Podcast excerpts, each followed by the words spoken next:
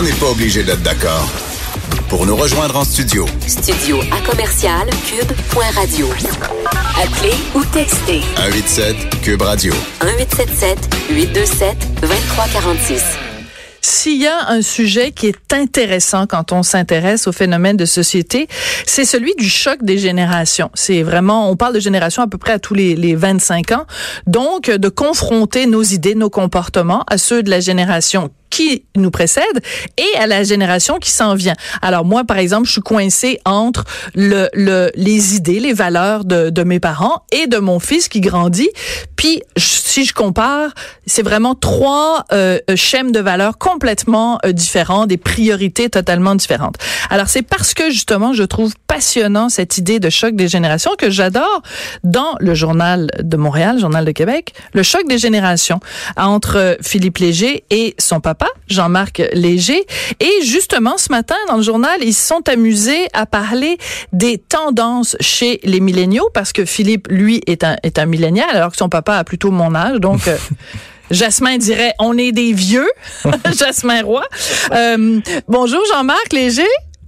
Des jeunes vieux. Oui, des jeunes vieux, Jean-Marc. Non, c'est parce que je viens de faire une entrevue avec Jasmin Roy, puis il nous a traités de vieux tous les deux. Fait que lui et moi. Alors bon, je, je, il faut encore que je digère ça. Donc, euh, Jean-Marc Léger qui est au téléphone et Philippe Léger, bonjour. Bonjour. Qui est en studio. Alors, la raison pour laquelle vous n'êtes pas ensemble, c'est pas parce qu'il y a de la chicane dans la famille, là. Non, non, il n'y a jamais de chicane. Pas encore. Peut-être à la fin de, du, du 12 minutes qu'on passe ensemble, peut-être que vous allez vous chicaner. Euh, non, je fais des blagues. Alors, euh, Jean-Marc et Philippe, donc, euh, vous nous, nous proposez en fait des résultats de différentes euh, tendances qui ont été découvertes par Léger, donc euh, votre entreprise.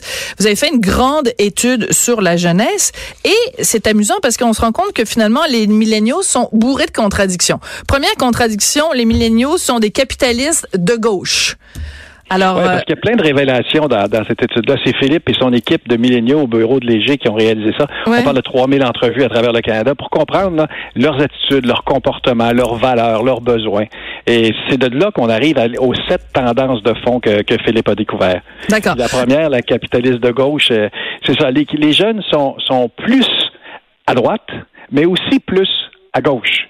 Les Donc- deux en même temps. sont donc- moins de centre, finalement. Alors, leur portefeuille est à droite et leur cœur est à gauche. Est-ce qu'on peut résumer ça comme ça, Philippe? Moi, comment je le résumerais, ce serait que, parce qu'on a demandé à, aux jeunes Québécois et Canadiens à savoir c'est qu'est-ce qui est le plus important pour vous? C'est ça la question. Et les deux premiers choix, c'était faire de l'argent et ensuite priori- euh, protéger l'environnement. Donc, pour moi, euh, ce résultat-là veut dire que au niveau individuel, la priorité individuelle des jeunes, c'est faire de l'argent. Au niveau collectif, au niveau de la société, c'est protéger l'environnement. C'est la dualité et les jeunes vivent avec ça quotidiennement. Oui, mais en même temps, il y a des gens qui pourraient dire c'est un petit peu deux euh, valeurs qui sont un petit peu irréconciliables parce que le capitalisme, ça dépend si c'est un capitalisme plus sauvage. Le plus capitalisme plus sauvage a plutôt tendance à euh, balayer l'environnement sous le tapis. Euh, euh, par exemple, je pense par exemple quelqu'un qui investit à la bourse, il va vouloir avoir le meilleur rendement possible, puis il va un peu se foutre que euh, les valeurs vertes, mettons, soient rentrent dans la dans la direction. Il va se dire, ben moi je veux des actions qui remportent, puis tant pis si on fait des déversements de pétrole, je m'en fous un peu. C'était un peu Mais difficile à réconcilier. voient pas ça. Non, ils, voient pas, de ça comme manière. contradictoire. Non, parce que il y a beaucoup d'applications qui vont créer des applications sociales, des applications euh, pour aider euh, au, euh, euh, par exemple, à la nouvelle Tesla, les nouvelles voitures électriques. Les jeunes sont fous des voitures électriques. Il n'y a, pas nécessairement une opposition directe.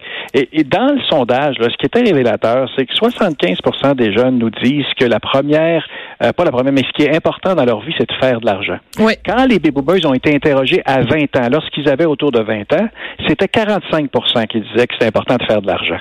C'est là qu'on voit l'écart de génération Hmm. où l'argent, aujourd'hui, ce n'est plus péché. Et vous avez, vous avez un enfant, Sophie, hein? Oui. Vous voyez que l'argent, pour eux, là, ils n'ont pas peur d'en parler. ils Oui. n'ont pas peur d'en demander. Ben oui, ben, ben, moi j'ai toutes les semaines.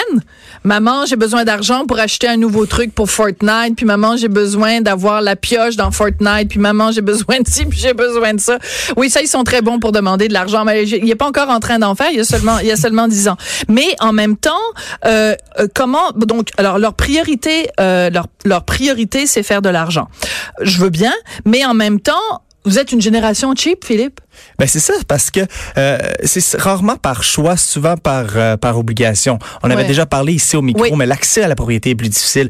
Les biens essentiels sont plus difficiles. Les diplômes, c'est moins garant d'un emploi. Donc une panoplie de trucs qui fait que ben, les jeunes, en, en général, ils ont de la misère. Ils, doivent ils doivent se, se- par obligation, ils doivent économiser. Et c'est un peu, c'est selon moi une des caractéristiques principales de la jeunesse. Oui, mais Ouais, en- Ils veulent économiser, Ouais. ça leur empêche pas de dépenser beaucoup pour des pour ce qui a de la valeur, pour vivre d'excellence. Prenez le- l'exemple de la musique. Là. Moi, c'est un de mes chercheurs ici qui, qui a travaillé sur cet exemple-là.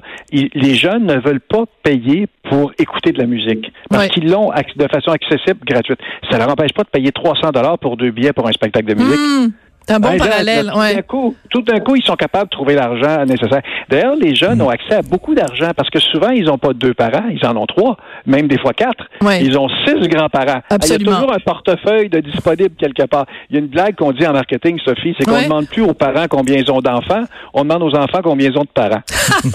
J'adore ça. C'est intéressant ce que Oui, Jean-Marc oui. dit parce que c'est 87 On avait posé une question. Ouais. Est-ce que vous faites des fois des dépenses que vous ne pouvez pas vous permettre? C'est 87 des jeunes qui disaient qu'ils ont déjà fait une dépense qu'ils peuvent pas se permettre. Même chose pour le type de restaurant. Est-ce que vous êtes déjà allé dans un restaurant qui coûtait plus cher de qu'est-ce que vous pouvez permettre? La- le même type de résultat. Donc, même s'il y a une jeunesse qui est cheap dans ses achats de tous les jours, parce que il y a aussi la caractéristique que euh, à l'épicerie, les jeunes vont souvent regarder les rabais, vont euh, sur Internet également.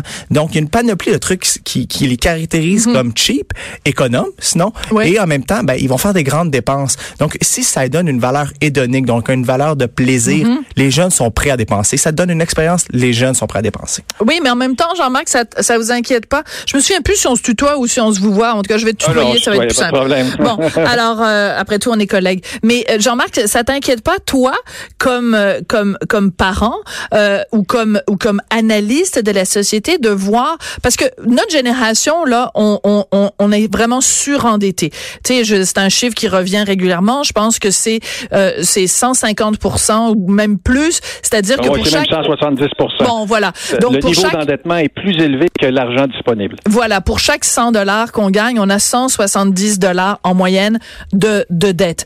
Bon, ben on pourrait porter espoir, se dire bon la génération qui vient, elle a été tellement sensibilisée à l'importance de l'épargne, on se fait euh, rincer les oreilles avec les REER, avec les CELI, etc., etc., euh, de s'assurer des vieux jours. Ben là, si la nouvelle génération est aussi dépensière que la nôtre, euh, on va frapper un mur bientôt. Là, c'est pas rassurant. Ben, c'est pour ça qu'il y a deux volets. C'est qu'ils ne voient pas la consommation de la même manière que nous. Ils vont consommer, mais la paire de lunettes, au lieu d'aller euh, chez New Look euh, euh, acheter la paire de lunettes chez Grey Cap ou autre, là, puis de prendre la, la paire de lunettes qui est, qui est la plus disponible, ils vont sur Internet. Ils en trouvent une qui est fabriquée quelque part en Chine. Ils payent 40 dollars puis se font venir par Amazon.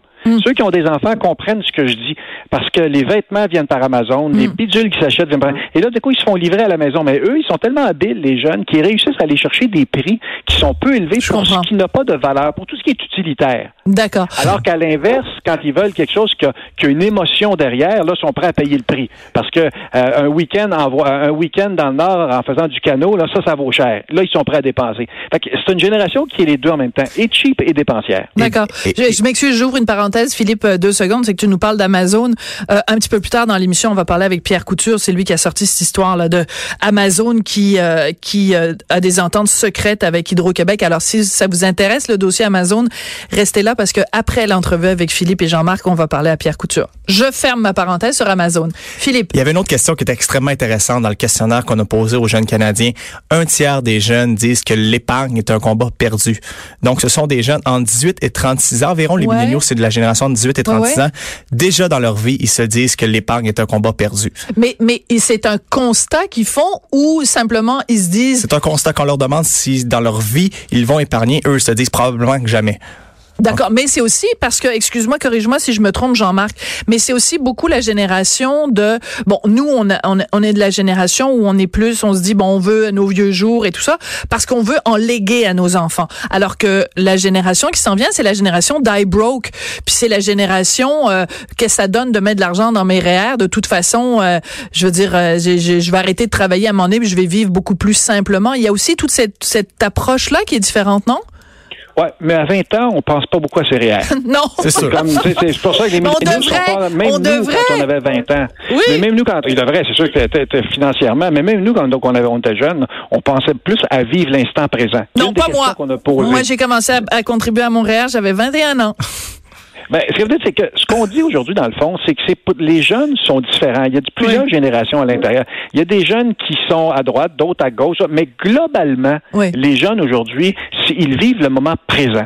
C'est-à-dire que l'avenir ne, le- le- ne les importe pas. Eux autres, c'est qu'est-ce que je peux aller chez le maximum pour vivre des émotions au moment présent. Mais tout ce qu'on dit, ça, là, ça crée un stress parce que le stress financier est important. Le trois quarts des jeunes vivent un stress financier, alors que plus tu vieillis, moins tu as de stress financier, contrairement à ce qu'on pense. Peut-être parce qu'on a plus de- d'habitude, là.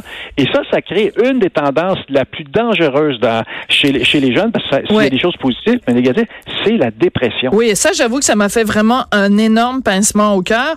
Alors, euh, donc, la majorité des jeunes, là, je lis euh, votre votre texte, la majorité des jeunes vivent des périodes d'anxiété et le quart ont déjà vécu une dépression et les deux tiers sont inquiets face à l'avenir.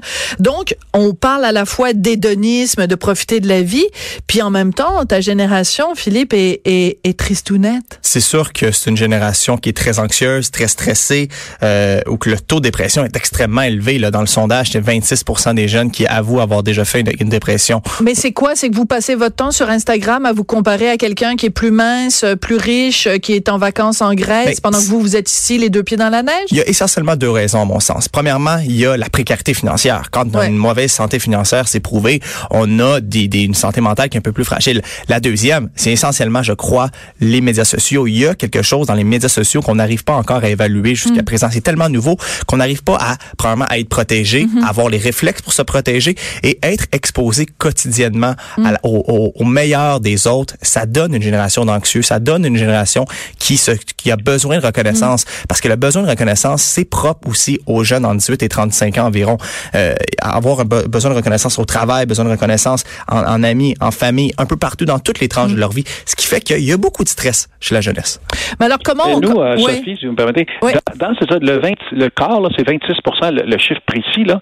Ça, c'est le, le chiffre qui m'a le plus surpris de l'étude. Autrement dit, il y, a les, en- il y a des parents qui nous écoutent, là. Oui. Un enfant sur quatre a vécu une dépression. C'est énorme. C'est- énorme, ça. C'est énorme. C'est la pression. Et ça, c'est c'est nouveau. C'est la tendance globale. Et, et quand on a regardé des études qui s'est faites sur euh, sur le sujet, euh, on, on s'est aperçu que c'est à partir de 13 ans que les premiers symptômes euh, arrivent de la dépression ou de l'anxiété. Si vous avez des enfants, là, c'est à partir de 13 ans où ça sort. Quand on est jeune, les gens le vivent, vivent leur, leur jeunesse, là, mais la majorité, c'est ça commence à 13 ans, à, à 15 ans, à 18 ans. Il faut suivre ces jeunes, ces, ces jeunes. Fait que oui, ils sont beaux. Oui, ils sont fins. Oui, ils sont ambitieux. Oui, ils sont plus éduqués. Oui, ils ont plus, ils ont accès à plus d'argent. Mais en même temps, ça fait que c'est des gens qui ont peur de l'échec, qui ont peur de manquer leur coup, puis ils trouvent pas leur place dans la société. Puis ça crée des êtres qui sont anxieux. Oui, des, des, des êtres fragiles, mais, mais c'est important ce que tu dis, Jean-Marc. Mais il y a peut-être, puis là on sort évidemment des statistiques, puis du marketing, puis des sondages, puis tout ça, puis on, on, on parle plus avec notre cœur. Mais c'est, c'est, ça pose la question comme parents, comment on protège nos enfants. Justement, tu parlais tout à l'heure, Philippe, de, de, bon, on parlait tous les deux d'Instagram. Tu sais, peut-être dire aussi à nos enfants d'arrêter de se comparer. C'est pas vrai que le voisin qui met des photos de lui en Grèce, euh, peut-être que son voyage, euh, il y a eu la diarrhée pendant deux semaines, puis que le seul moment où il y a des avait l'air correct. C'est ce moment-là où il a pris une photo de lui puis il l'a mis sur Instagram. Puis le reste du temps, sa vie, c'est de la chenoute. Fait qu'arrêtons de nous comparer tout le temps aux autres. C'est peut-être le message aussi. Ben, c'est exact. Puis si vous permettez, moi-même, mon garçon Philippe, qui fait des entrevues, au début, je me demandais, est-ce qu'il veut vraiment faire des entrevues? Est-ce qu'il veut vraiment être public? Est-ce qu'il est prêt à affronter les médias sociaux? Est-ce qu'il est prêt à affronter tout ça que moi, je suis habitué? Là, Ouais. j'ai 57 ans, là, je suis habitué. Puis là, on est allé petit peu partout, puis j'ai vu qu'il était très solide, qu'il qu'il aime ça, c'est son métier, c'est ce qu'il veut faire. Mais, mais au départ, tu dis, il faut faire attention, il faut, faut pas non plus risquer. Mais l'enfant, quand il est heureux, là, c'est l'inverse. Il faut, il, faut lui permettre de s'épanouir. Absolument, mais c'est vrai qu'on veut protéger nos enfants.